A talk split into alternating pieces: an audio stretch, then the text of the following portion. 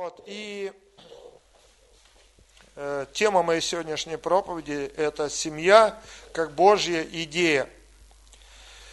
Э, должен сказать, что, конечно, эта проповедь, она родилась у меня давно, я давно хотел на эту тему говорить, вот, и потому что этот мир, он сходит с ума.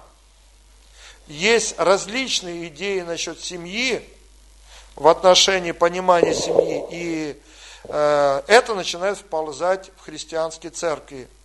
И сегодняшняя моя проповедь, она может быть не столько, сколько такая проповедь в прямом смысле, она больше как учение или как защита ценностей семьи. И поэтому, конечно, многие вещи вы слышали, но вам важно принять это в свою жизнь для того, чтобы и вы стали такими же защитниками семейных ценностей. Потому что ценность, семейная ценность, она в современном обществе падает. Потому что с каждым годом то, что считалось немысленным сто лет назад еще, например, в 20-х годах прошлого тысячелетия, либо еще 150 лет назад, многие вещи, которые считались совершенно немыслимыми в то время, сейчас они становятся абсолютными нормальным явлением. То, что считалось позором в свое время, например, 120-150 лет назад, сейчас это является нормой. Вот даже мне сейчас скоро 52 года будет. Многие вещи считались во времена, когда я был школьником, они являлись чем-то постыдным. О таких вещах как-то не, не было принято. Сейчас это стало нормой. То есть на семью ведется определенная атака, давление, изменение мышления человека, потому что враг душ человеческих, он хочет изменить мышление человека именно таким образом, чтобы это мышление человека было в противность Божьему установлению. И поэтому сатана хочет не извести установленный Богом институт семьи до уровня отношении животных. Минимум или вообще никаких обязательств по отношению друг к другу. И я думаю, что вы это видите вокруг, как ценности семьи не сводятся ниже плинтуса. Так ведь? В мире это так. И, к сожалению, как змей, постепенно он вползает это в церковь христианскую. И ты смотришь, даже в церквях начинают принимать постепенно, постепенно те ценности, которые раньше были просто немыслимы даже в миру. И то есть в целом это заключается в нескольких направлениях. И первое это девственность. Скажите, девственность. А, мужчины и женщины, которые являются девственниками, это нонсенс. Если человеку 18 или 20 лет, и он девственник, это рассматривается, что человек неудачник или белая ворона. Это вызывает улыбки у людей вокруг и желание помочь преодолеть человеку комплекс запретного шлагбаума и получить от жизни все до скучного в кавычках семейного союза. Один муж или жена, семейные заботы и хлопоты, все это как бы скукота.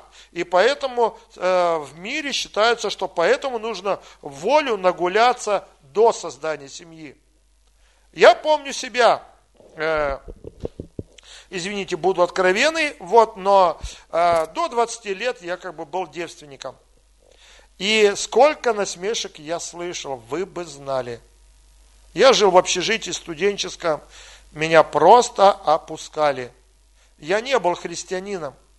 Вот, но, тем не менее, меня просто опускали, говорили, Сергей, да ты отставший, от жизни. Ты что? Какие твои принципы? Даже девушки смеялись надо мной, не только парни, но даже девушки, потому что это считалось, это, даже когда я был студентом, это был 85-90 год, вот в то время уже это был, считался нонсенс, потому что мне уже был возраст там потом 18 лет, в 90 году уже 20 лет, и люди просто потешались надо мной, и они говорили, что серьезно, ты до сих... Слушай, давай я тебе помогу. Вон там у меня знакомая девчонка есть, вот она такая, такая-то. И они все время пытались мне помочь. Слушай, Вот, а вот здесь в общежитии, знаете, доходило до чего?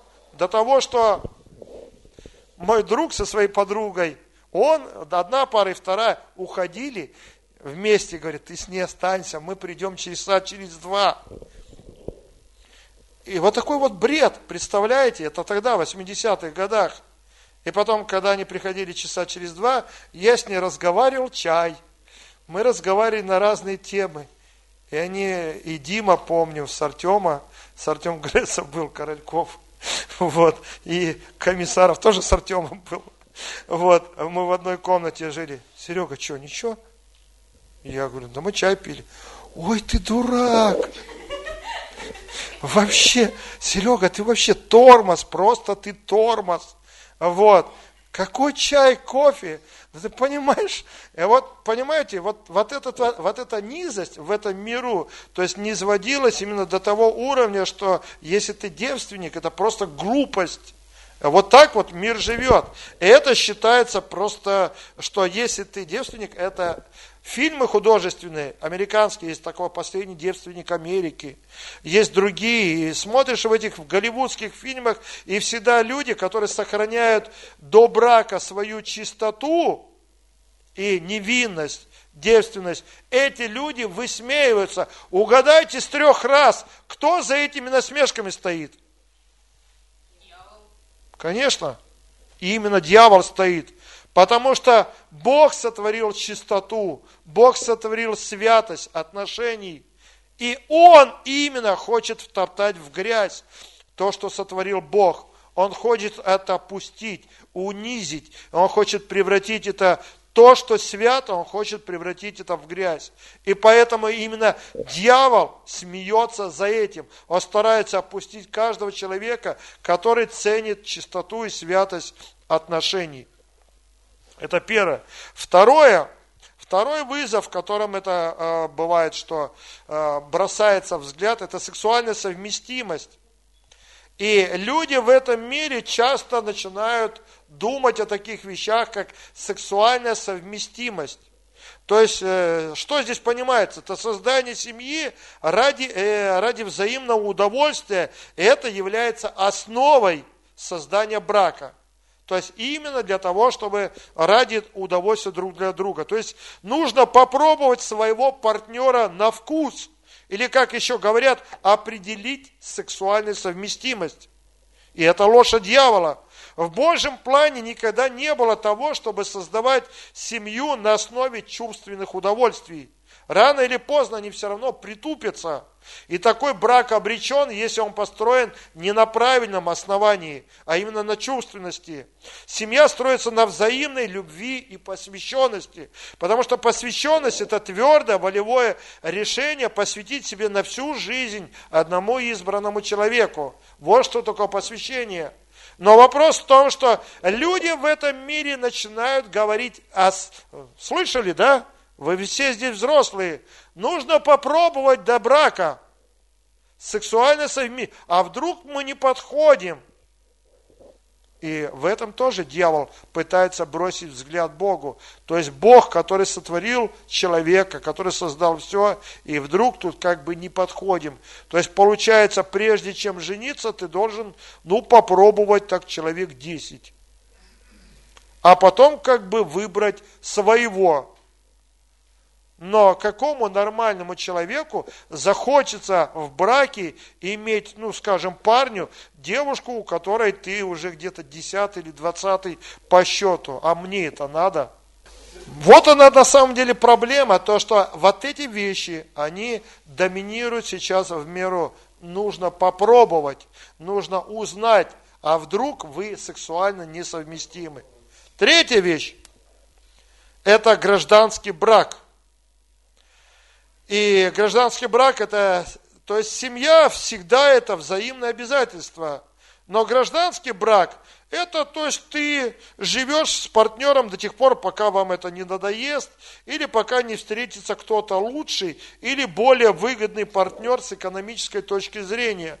Вот вы живете там, вдруг тебе понравился на работе или еще кто-то, у тебя возникли крылышки, ты влюбился, и тут ты начинаешь петь некие дифирамбы «Извини, любовь прошла», как в современных молодежных песнях «Я полюбила другого», и, вот, или другую полюбил. И все, так что отвали от меня, я собираю вещи и ухожу от тебя никаких обязательств. То есть люди жили иногда год, два, три, пять, но у них не было никаких обязательств. Их ничто не держало. И в результате они просто уходят и расстаются, и живут потом еще какое-то время э, с другим э, человеком. Однажды слушал православного священника, забыл, э, как его зовут, он говорит, говорит, для мужчин это выгодно, гражданский брак. Он говорит сначала с одной девушкой молодухой, говорит, ему уже 50, говорит, а найти, говорит, 30-35-летнюю молодуху, ну как бы для себя, или ему, допустим, 40 лет, у него уже работа есть, машина, ему в принципе не проблема.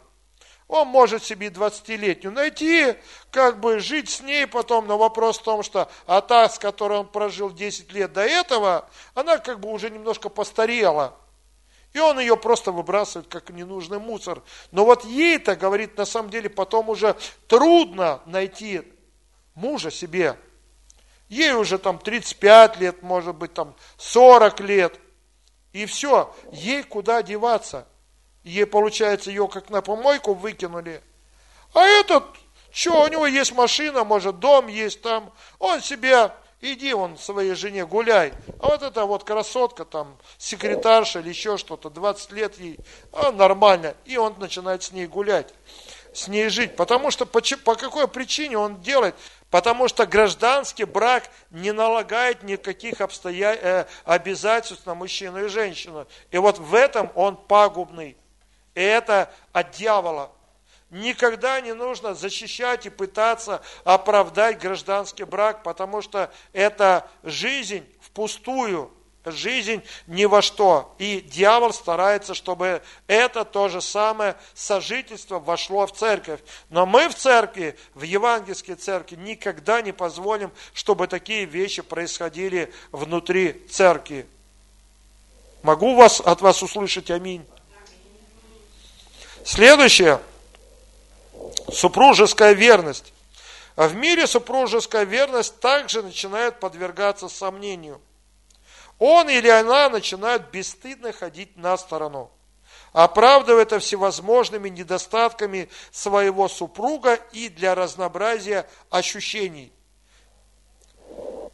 Такие вещи происходят. Он говорит, ну ладно, ну и что, он гуляет, я тоже гуляю. Вот, и ничего страшного. И иногда люди начинают думать в миру, что это вполне нормальное явление. И на самом деле супружеская измена – это одна из тяжелейших травм в жизни человека. А, человек состоит из триедин. Это дух, душа и тело, я думаю, знаете вы из 1 Фессалоникийцам 5.23, где апостол Павел говорит о триединстве человеческого естества. И когда ты повредишь человеческое тело, ну, бланш ему сделаешь, в челюсть дашь, там, зуб выбьешь, ты наносишь ему определенный физический ущерб ему телу порежешь где-то там что-то, ну, что угодно сделаешь. Но рано или поздно это как бы заживает все, вот, и шрам где-то может остаться. Это одно. Другая вещь это когда ты можешь нанести рану человеческой душе. И человеческой душе это оскорбить его, унизить, предать, в конце концов, дружбу какую-то, взаимоотношения.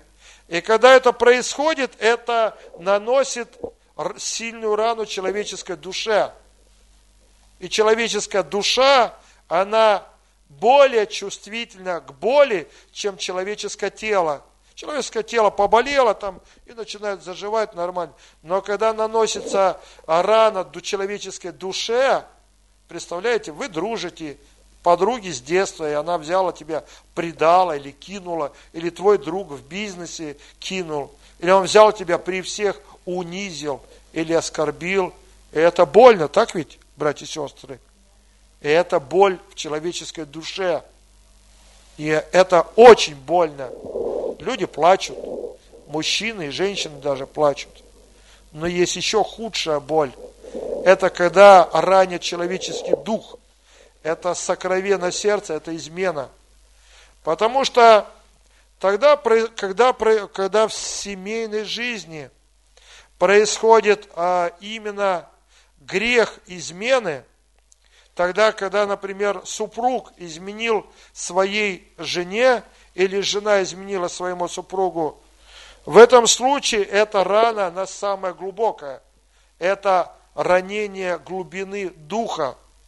Это наиболее тяжелая форма, когда человек начинает страдать, потому что по отношению к телу, к душе это одно, но когда ранится его дух, это глубина его сердца, это самое тяжелое, что вообще возможно в жизни человека. Поэтому супружеская верность – это очень э, важная э, составляющая. Взаимоотношения двух людей в браке – это очень глубокие сокровенные отношения. И поэтому нарушение супружеской неверности – это просто глубокий предательский удар ножом в сердце. И это очень тяжело заживающая рана. Как я говорил, тело проще всего заживет. Душа уже заживает тяжелее когда оскорбили, унизили. Но когда ранен дух через супружескую измену, это еще глубже. В этом можно увидеть прообраз триединства Бога, потому что Бог это Отец, Сын и Святой Дух. И Иисус, когда был на земле, Он говорил, что если кто скажет слово на Отца и Сына, простится им, но кто скажет хулу на Святого Духа, не простится ни в этом веке, ни в будущем. В этом мы видим и насказание по отношению к Богу, потому что Дух – это сокровенная, самая нежная часть Бога. Да, Бог триедин, но предательство против Святого Духа, оскорбление Святого Духа, апостол Павел много раз говорит об этом, чтобы люди не делали таких вещей. Духа не угошайте, Духа Святого не оскорбляйте. Это самая глубинная часть, поэтому как христиане мы не можем вероломно поступать против Бога, а, изменяя Ему с какими-то идолами, плюя просто откровенно в лицо Богу. Поэтому супружеская верность или верность по отношению тоже к Богу, то есть они взаимно пересекаются или перекликаются. Поэтому касательно семейной жизни, это очень глубокая вещь, когда нужно сохранять супружескую верность в любой жизненной ситуации. Следующее – это единство брака. Нередко люди, заключая брак, внутри себя имеют понимание того, что если что-то пойдет не так – можно развестись и предпринять вторую, третью и десятую попытку вступить в брак. Такой метод чреват тем, что после таких браков остаются дети, которых начинают делить родители, но чаще они остаются с матерями. Бог всегда был за то, чтобы мужчина и женщина, заключив брак, всегда были вместе до конца э, своей жизни – Поэтому здесь очень важно такие вещи понимать о том, что когда мужчина и женщина заключают брак, они никогда не должны допускать заднего хода или второй попытки. Потому что Божий взгляд на заключение брака, брака – это раз и навсегда – это люди извратили такое понимание, что ну я могу развестись и повторно жениться. И эти проблемы сейчас входят также в евангельские церкви, когда даже в евангельских церквях вопрос развода уже становится ну, в принципе, как бы, ну да, Иисус заповедовал о том, что если мой муж как бы не, не изменил, но я все равно как бы могу развестись, ну, потому что вот он мне не нравится, или он зарплату маленькую приносит, или еще что-то там, ругается, например. Но много таких вещей, когда люди начинают оправдывать развод. Но на самом деле Бог определил для того, чтобы мы научились жить и ценить единственный брак, который мы заключили. Поэтому это очень важная часть, а именно то, что был единый брак на всю свою жизнь. И поэтому важно относиться э, к выбору своего будущего супруга именно до начала семейной жизни. Вот. Следующее – это гетеросексуальность брака. Здесь дьявол бросает перчатку в лицо Богу относительно семьи как союза мужчины и женщины. Везде и всюду он проталкивает бисексуальность и гомосексуальность, геи, лесбиянки и также транссексуальность. Поддерживается идея транссексуальности человека, и люди начинают даже менять свой пол. То есть вы особенно видите это на Западе часто, э, именно дьявол бросает перчатку дьявол, э, Богу э, в лицо. Да ладно, да, вон, мужики нормально живут друг с другом, еще и детей усыновляют. Или две женщины вместе живут и усыновляют тоже детей. Это нормально, они же любят друг друга. То есть все в порядке, и этим самым дьявол смеется над Богом, смеется над тем, что Бог создал. И это, конечно, огорчает сердце Бога. Это была моя первая часть, которую я сейчас немножко раскрою. И мы сейчас не прочитали пока ни одного места Писания, потому что это было своего рода вступление того, что эти шесть пунктов, которые я сейчас хочу защитить. Вот. Есть э, три вещи, которые я бы сейчас хотел подчеркнуть э, относительно божественного замысла на основании Божьего Слова. Первое. И это э, в отношении человека. И первое – это подобие Бога. То есть человек на самом деле, он является подобием Бога. Давайте прочитаем э, место Писания из Бытие, 1 главы стихи 27-28. Создание человека – это образ и подобие Бога. И сказал Бог, сотворим человека по образу нашему, по подобию нашему и да владычествуют они над рыбами морскими и над птицами небесными, над скотом и над всей землей, над всеми гадами, присмыкающимися по земле. И сотворил Бог человека по образу своему, по образу Божию сотворил его. Мужчину и женщину сотворил их. Библия здесь говорит о том, что Бог сотворил человека по образу своему и по подобию своему. Кто из вас знает, разбирается в геометрии? Если вы разбираетесь в геометрии, я хочу вам показать вот этот вот лист бумаги. Прямоугольник. Но если мы этот прямоугольник сложим –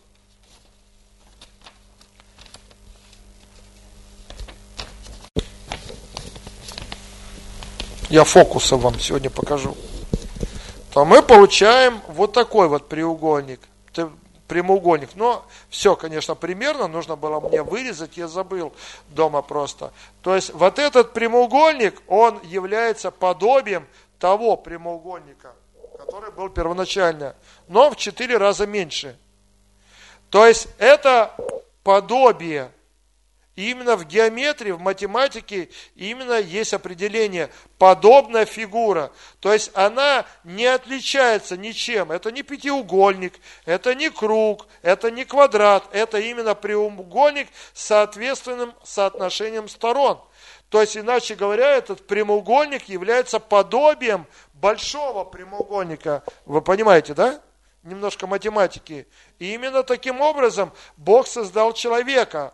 Он есть великий Бог, но человека создал по подобию своему. Вам это говорит о той позиции величия, которой Бог наделил человека. Это подобие самого Бога на земле. Человек, дорогой мой брат и сестра, это ты и я. Ты создан по подобию самого Творца неба и земли. И важно это осознавать. Мы не какой-то низший там продукт эволюции, который произошла из какой-то амебы, как утверждает Дарвин. Нет, мы Дьявол даже в теории Дарвина смеется и бросает вызов Богу. Лапшу на уши повешал почти всему населению Земли, и они верят. Роман говорил в тот раз о двух позициях. Креационизм и эволюционизм, да. Мы не верим в эволюционизм, а мы верим именно в креационе, от слова английское креатор, создатель. Вот. И поэтому мы, соз, мы сознаем нашу позицию в Боге, что мы являемся подобием Бога. Он создал нас своей мини-копией. Тебя это вообще радует? Слава Богу!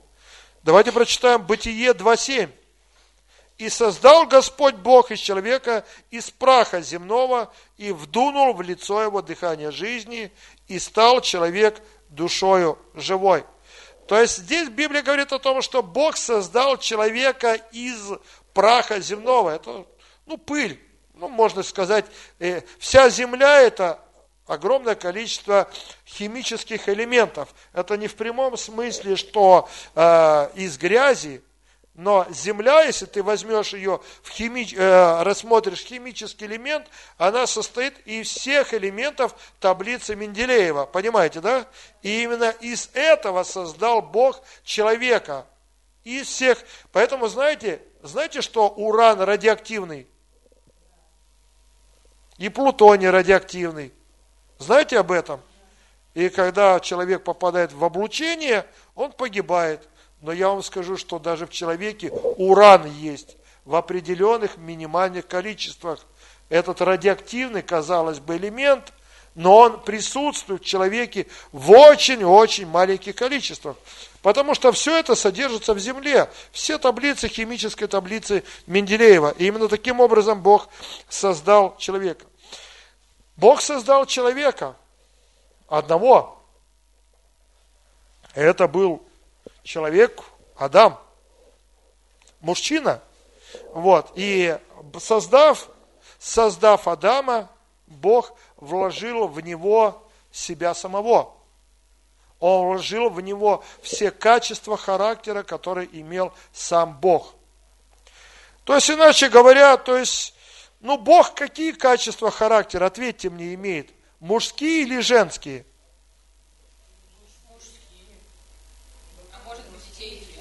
А? Вот, правильно. Садитесь пять. Потому что тогда вопрос к вам. Если бы Бог имел только одни мужские качества характера, тогда качество характера женщины, откуда бы он их вообще взял? От пришельцев, что ли? Конечно, нет. Бог сам в себе имеет и мужские, и женские качества характера. Потому что Бог – это цельность всего. В Боге есть, конечно, мужественность, в нем есть смелость, твердость, но в нем есть также женственность, мягкость, кротость и т.д. и т.п. Все соответствующие качества характера есть в Боге. Просто Бог это Отец, Сын, Дух Святой. И когда мы читаем а, Новый Завет, мы понимаем, что чаще всего именно Святому Духу присущи качества характера женщины. Это нежность, это мягкость, это особенность, которая отличает от отца и от сына. Дух Святой, конечно же, не женщина. Дух Святой это Бог, но качество характера у них разные. У отца свой, у сына свой, у Духа Святого свой. Это одно целое, единство трех. Это не три Бога, но один Бог в трех ипостасях. И когда Бог сотворил а, Адама, Он вложил самого себя все свои качества характера в Адама. И Адам был целиком подобием Бога. Но дальше что говорит Библия? А, идея брака принадлежит Богу, потому что создав Адама, а, Бог потом решил создать Еву. Потому что после того, как Бог провел животных, Адам увидел, что все как-то самец-самка идут. И после этого написано, Бог создал, но после этого следующий стих Библии говорит о том, что Бог привел, э, давайте Бытие вторую главу, стих 20-23 прочитаем. Господь Бог образовал из земли всех животных полевых и всех птиц небесных и привел к человеку, чтобы видеть, как он назовет их, и чтобы, как наречет человек всякую душу живую, так и было имя ей. И нарек человек имена всем скотам и птицам небесным, всем зверям полевым, но для человека не нашлось помощника, подобного ему. Обратите внимание, среди животных не нашлось помощника, подобного ему. И Адаму это стало очевидным. Ну да, собаки, слоны проходят, вообще не факт, вообще не, не тот случай. Даже горилла проходит, обезьяны. Ну, чем-то похоже, но тоже не вариант. Вот, и после этого навел Господь Бог на человека крепкий сон, и когда он уснул, взял одно из ребер его и закрыл то место плотью. И сказал Господь Бог, из ребра взятого человека жену и привел ее, а, создал, привел ее к человеку. И сказал человек, вот это кость от костей моих и плоть от плоти моей, она будет называться женой, ибо взята от мужа. Вопрос к вам на засыпку, драгоценная церковь. Но, а почему бы Богу не взять вторую кучку пепла и не создать Еву из нее? Зачем заниматься садизмом, вытащить у Адама ребро и создать именно из ребра Еву, а не из второй? Богу что, трудно было из второй кучки пепла создать Еву? Кто из вас может ответить?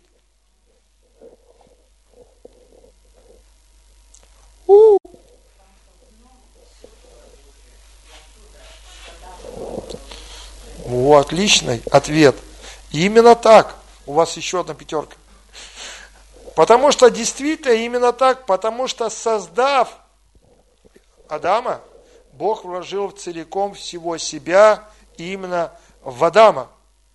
Если бы Ева была создана отдельно от Адама, это была бы вторая цивилизация, независимая от Адама, потому что она имела бы сама в себе жизнь, но Бог так определил, что Он взял Еву из Адама для того, чтобы затем в брачном союзе снова соединить их в одно. Сейчас часто именно происходит таким образом, что такое движение феминизма – женщины начинают восставать, что мы там независимы от мужчин, там и т.д. Это, и т.п. Это порождено различными такими движениями э, феминисток, которые пытаются там от мужчин, мы независимы от мужчин и так далее. Но на самом деле, как это независимые? Потому что любая женщина по определению Богом создана, она создана от Адама. И поэтому Бог, Он создал Еву для того, чтобы затем их соединить вновь в браке. А вот перед вами я сейчас лист бумаги показал. И на этом листе бумаги я напишу слово зеленкой. Э, Бог, видите. Создав э, Адама и Еву, Бог, ну сначала Бог создал Адама. Ну, как я говорил, это условно, мини-копия. Бог имел в себе все естество Бога в уменьшенном масштабе. И, то есть, следовательно, в Адаме было мужское, мужские качества характера и женские качества характера. Аминь. Что потом Бог сделал? Бог не стал создавать вторую кучку пепла. Он просто от Адама отделил вот так вот от единого целого, отделил часть, ну, меньшую, можно сказать, в чем-то. Меньшую часть, ну, мужчина сильнее, мужчина выносливый, для того, чтобы большая часть могла защищать меньшую часть. Вот для этого. Но с другой стороны, обратите внимание на один некий эффект. И в этом эффект, что смотрите, вот эти все выпуклости, это преимущество Адама, его плюсы. Но все ми, вот эти впадины, это его недостатки. Но зато у женщины есть определенные выпуклости и есть другие недостатки. И поэтому мужчина и женщины, они сами по себе, по природе, они разные существа. Они совершенно разные существа. Потому что то, что умеет женщина, мужчина не умеет. Сколько ни пытался, не могу несколько дел одновременно делать. А женщину легко так. Они умеют вот это быть, материнство, там, женственность. А я как бы не могу этого. Мужик я, мужик. Что ж поделаешь? Но с другой стороны, когда вопрос, Бог хочет соединять, э, хочет увидеть брак, то Он соединяет мужчину с женщиной, и в результате получается цельность, это отображение первичного, э, первичного замысла Бога. То есть в семье воплощается единственное единство божества, именно первоначального замысла. Поэтому мужчина дополняет изъяны женщины, а женщина дополняет изъяны мужчины. Но вместе с тем мужчина покрывает женщину все ее недостатки, защищает ее, кроме того, и это задача, именно ответственность мужчины. И именно такой первоначальный взгляд Бога на семью, единство непохожих. Они между собой не похожие, но вместе с тем они, соединяясь, образуют единое целое. Вот такой, вот таким вот образом и здесь и состоит э, замысел Бога. И поэтому всякая попытка ЛГБТ э, сообществ, э, гомосексуалистов, трансгендеров и так далее, они пытаются навешать лапшу на уши, что они так устроены от природы. Что, ну они говорят, ну вот меня Бог так сотворил, вот у меня тяга к мужчине. Мужчина к мужчине. Или женщине к женщине. Но это ложь из, от дьявола. Знаете почему? Потому что с таким бы успехом мы могли бы тогда доверять словам, скажем, в психушку пойти, а там, знаете, полно Наполеонов, а я Наполеон, я чувствую, я Наполеон. А говорит другой, говорит, я Гагарин. Я Гагарин, и все там. А третий, о, я с другой планеты прилетел, я чувствую голоса, они мне говорят, этой цивилизации придет там э, конец, вот и все. Вы понимаете, о чем говорю, да? Вот психушки, вот таких людей полно. И вот этим людям, которые ЛГБТ, тоже говорят, я чувствую, что я мужчина. Проблема в том, что вот здесь проблема. Кое-кто загадил им мозг, и они поверили. Вот в чем основная проблема. Конечно. А, следующее, это то, что человек – венец творения. А, ускоряюсь. Бытие, первая глава, стих 27 говорит, «И да владычествуют они над рыбами морскими, и над птицами небесными, над скотом, и над всей землей, и над всеми гадами, присмыкающимися по земле».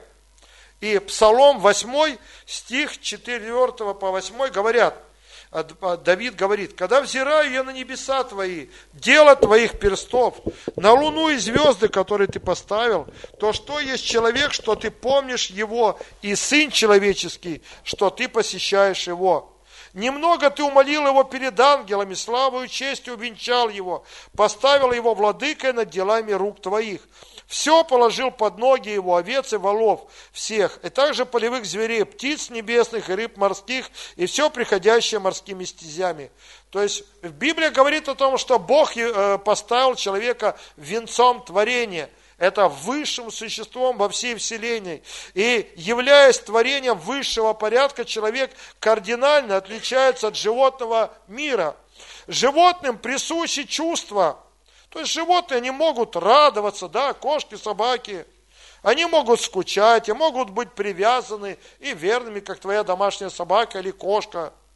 Вон у Лены собаку Добрыню нашли, вон где-то. Она так радовалась, собака, что ее хозяйка нашла. Вот, то есть животные и э, могут и имеют определенные чувства, но в отличие от человека они не могут принимать решения, следуя определенной логике. Брачный период у животных – это не чувство и не симпатии друг к другу. Идет кобель по улице и видит, ну, э, кобелиху, э, сучку. Вот, и вдруг он, ой, какая она красивая, какие у нее усы и уши, ой, я просто влюбился в нее, все, пищу, жить не могу без нее. Нет, вы же понимаете, что не так. Ни у собак, ни у кошек, ни у дельфинов, ни у кого такого нет. Они не думают и они не влюбляются, у них нет каких-то переживаний таких, как есть у человека. Но чем они движимы? Они движимы инстинктом размножения и гормонами. Потому что гормоны определяют стиль поведения у животных. Какие-то определенные гормоны попали им в нос, это влияет на, на их мозг, и они начинают соответственно... Человек даже, э, человек тоже подвержен гормонами. У них, у человека может быть настроение хорошее, плохое. Э, даже то, что мы хотим кушать, знаете, что это не, не что иное, как просто гормон. А он называется грилин. И вот если в человеке вырабатывается грилин, это гормон голода, ты чувствуешь голод, но если тебе что-то сделать такое, чтобы грилин не вырабатывался, ты вообще кушать не будешь. И не будешь даже хотеть. Это хороший способ похудеть. Вот. И в мире животных как часто происходит, ну, самцы начинают обхаживать самку, привлекать ее, вот. Но все это направлено на продолжение рода. Но что потом происходит обычно после всех этих э, вещей, то что, ну, когда он добился своего, потом его больше не парит дальнейшая судьба этой самки и его потомства.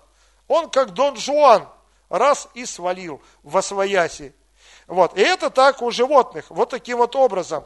Потому что они двигаются именно гормонами и двигаются естественными инстинктами. Но в отличие от человека, когда мы говорим о человеке, что он является венцом творения, то человеку дано принимать качественные решения. Да, человек подвержен влиянию определенных гормонов, но он должен и всегда обязан принимать правильные, качественные, моральные решения. И для человека, то есть Вообще для того, чтобы принимать моральные решения, не обязательно даже быть христианином, потому что нужно быть просто порядочным человеком, правильно? Когда ты принимаешь качественные решения, и, то есть даже не имея библейского послания, не имея э, заповеди Бога, человек, живя по определенным моральным качествам, он понимает, что вот это правильный, неправильный, нормальный мужик, он понимает, что так как есть женщина, есть дети, он обязан позаботиться о них. И это норма. Ну а тем более верующий в Бога человек, имея Библию, а Библия для него является эталоном человеческой морали. Для того, чтобы создать семью, люди хотят понравиться тому, кто им самим понравился. И они привлекают внимание через особые знаки внимания, через внешний вид, одежду, запахи. У женщин появляется особая кокетливость в разговоре, в поведении. У мужчин подчеркнутая галантность, внимательность. И вообще не могут даже достать звезду с неба. Вот. И как христиане, они даже на этот период могут быть даже особенно духовными. Раньше Библию не так читал, стал читать Библию, стал молиться, в церковь постоянно ходить. Но это часто бывает фальш, это просто налет. На самом деле внутренней жизни духовной этого человека нет. Но после заключения брака, со временем все эти прелести букетно-конфетного периода, они куда-то исчезают за жизненной рутиной. И ответственность мужчины и женщины сохранить красоту и нежность отношений в браке. И сейчас задай себе вопрос. А, вспомни, как вел ты себя перед свадьбой. Или, или сейчас ты уже снизил свои стандарты. Вот. Когда ты в последний раз, например, если ты в семейной жизни живешь, дарил своей жене цветы. Когда встречались, Например, человек все время дарил, когда вроде бы как поженились, уже такого нет. Или когда приглашал в кафе, или покупал ей какой-то подарок. То есть все эти вещи часто происходят до, возне... до создания брака, но после брака почему-то на это уже все. Это все. Сейчас меня уже это не интересует. И поэтому важно всегда оставлять такие же отношения, как были до брака, чтобы они были в браке, потому что в этом замысел Божьей красоты брака внутри. И последний пункт – это структура семьи. Как ни странно это звучит, э, Бог утвердил определенную структуру в семье, и следуя этому принципу, в семье возможно построение здравой атмосферы. Теперь у меня к вам вопрос теологический. Кто в триедином Боге больше, отец или сын? Все-таки одинаково. А, ладно, следующий вопрос. А кто у кого был в послушании? Отец у сына или сын у отца? А можете ли хоть одно место Писания вспомнить, где отец повиновался сыну? Нету. А кто исполнял чью волю? Сын отца. Получается, что? Вроде бы мы только что говорили, что равные, отец и сын, но все время исполняет волю не отец сына, а сын исполняет волю отца. Вам не кажется ли это парадоксом? Вроде бы равенство, но все время не отец молится сыну, а сын молится отцу. Сын готов исполнять волю отца. Потому что на самом деле именно Даниил, 7 глава, 13 стих, здесь говорится, «Видел я в ночных видениях, вот с облаками небесными шел как бы сын человеческий, дошел до ветхого днями и подведен был к нему». То есть в данном случае сына подвели к отцу. И это говорит о чем? О том, что сын именно подотчетен отцу, с одной стороны. И с другой стороны, Евангелие от Иоанна 14.26 говорит, «Утешитель же Дух Святой, который пошлет Отец во имя Мое, научит вас всему и напомнит вам все, что я говорил вам. Но Дух Святой, не Дух Святой посылает Отца или Сына, но Отец послал э, Сына и Дух Святой». Аминь. И вот смотрите, разница. Э, здесь Отец, Сын и Святой Дух – они равны как личности, но как София вот заметила правильно, у них определенная разница в, э, в степени власти. Это очень важное понимание. То есть, если взять семью рядовую, отец, мать и дети, кто из них больше? Нет. Они равны. И отец, и мать, и сын, они равны перед Богом. Как ценность, как личности, они имеют равенство между друг другом. Потому что жена не ниже мужа, а дети не ниже своих родителей, они одинаковые. И между ними стоит знак равенства. Но разница в чем? В уровне власти. Потому что как в божестве говорится, что сын подведен к отцу, они равны между собой. Отец, сын и Святой Дух равны между собой, но Иисус исполняет волю отца, и Дух Святой был послан отцом, а не послан именно наоборот. Дух Святой послал отца.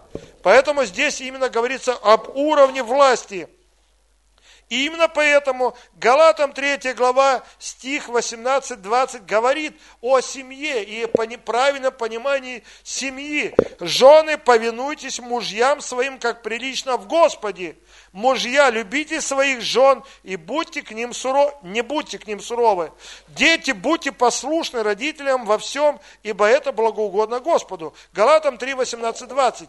То есть вместе с тем, что Бог определил равенство э, отца, э, мамы и сына, но Он делает разницу в уровнях власти, в послушании. И одна из проблем, которая есть в современном мире, что э, женщины начинают отвоевывать, и часто в конфликт в семьях бывает такое, а я тоже тут, мы сами с усами. И она не желает подчиняться как бы мужу, потому что считает, я тоже равна, но на самом деле, да, равна, но по уровню власти не равна. Это разница большая, как в Боге только что мы говорили, они равны, но по уровню власти разные. Аминь. Понимаете о чем? И если женщина нарушает порядок, в семье происходит проблема. И Бог будет, угадайте, на чьей стороне? На стороне мужа, потому что он дал власть мужу. Такая вот именно позиция. Ефесянам 5, 22, 23. Дальше апостол Павел говорит, жены, повинуйтесь своим мужьям как Господу. Скажи, как Господу. Потому что муж есть глава жены, как и Христос, глава церкви. Смотрите, какая очень большая разница. Он сравнивает мужа с Христом. Церковь – это на земле земная жена, а Христос – глава церкви. И таким же образом апостол Павел говорит, что для жены таким же образом она как церковь, а муж – это глава. И это правильный библейский взгляд на семью. И он же спаситель тела. Но как церковь повинуется Христу, такие жены своим мужьям во всем. Мужья, любите своих жен, как и Христос возлюбил церковь и предал себя за нее чтобы осветить ее, очистив бани водную посредством слова, чтобы представить ее славной церковью, не имеющей пятна или порока, или чего-либо подобного, но дабы она была свята и непорочна. Так должны мужья любить своих жен, как свои тела. Любящий свою жену любит самого себя, ибо никто никогда не имел ненависти к своей плоти, но питает и греет ее, как и Господь церковь. Потому что мы члены тела его, от плоти его, от костей его. Посему оставит человек отца своего и мать свою, прилепится к жене своей, будут двое одна плоть. Тайна эта велика по отношению ко Христу и к церкви. Так каждый из вас да любит свою жену, как самого себя, жена да боится своего мужа. То есть брак – это завет двух людей, а завет – это кровное единение двух личностей. Завет между Богом и человеком, между друзьями бывает завет, особенно в других народах, между племенами бывает завет, и завет между мужчиной и женщиной. Поэтому Бог смотрит на брак, это как на заветные отношения. И в этих заветных отношениях, как я сказал, о том, что есть определенное понимание, что мы в браке должны понимать, что во-первых, э, человек это является э, подобием Бога, первое. Второе, то, что он является венцом творения. И третье, это то, что Бог создал определенную структурность внутри семьи. Женщина не должна посягать на власть мужа, сказать, ну мой муж, он такой секой, вот он недостоин вот этого ну, уважения. А какая разница? Все равно Бог поставил мужа выше, именно на позиции, и Бог с него спросит. Он на определенной своей позиции. Они равны между друг другом, но уровень власти абсолютно разный. Именно так же, как мы видим в самом Боге, в Отце, Сыне и Святом Духе. Они равны, но разница есть в определенной власти. Вы что-нибудь получили? Давайте сейчас помолимся, помолимся за наши семьи, помолимся за семьи вообще в стране в нашей, чтобы было правильное понимание. Господь, мы благодарим Тебя. Мы славим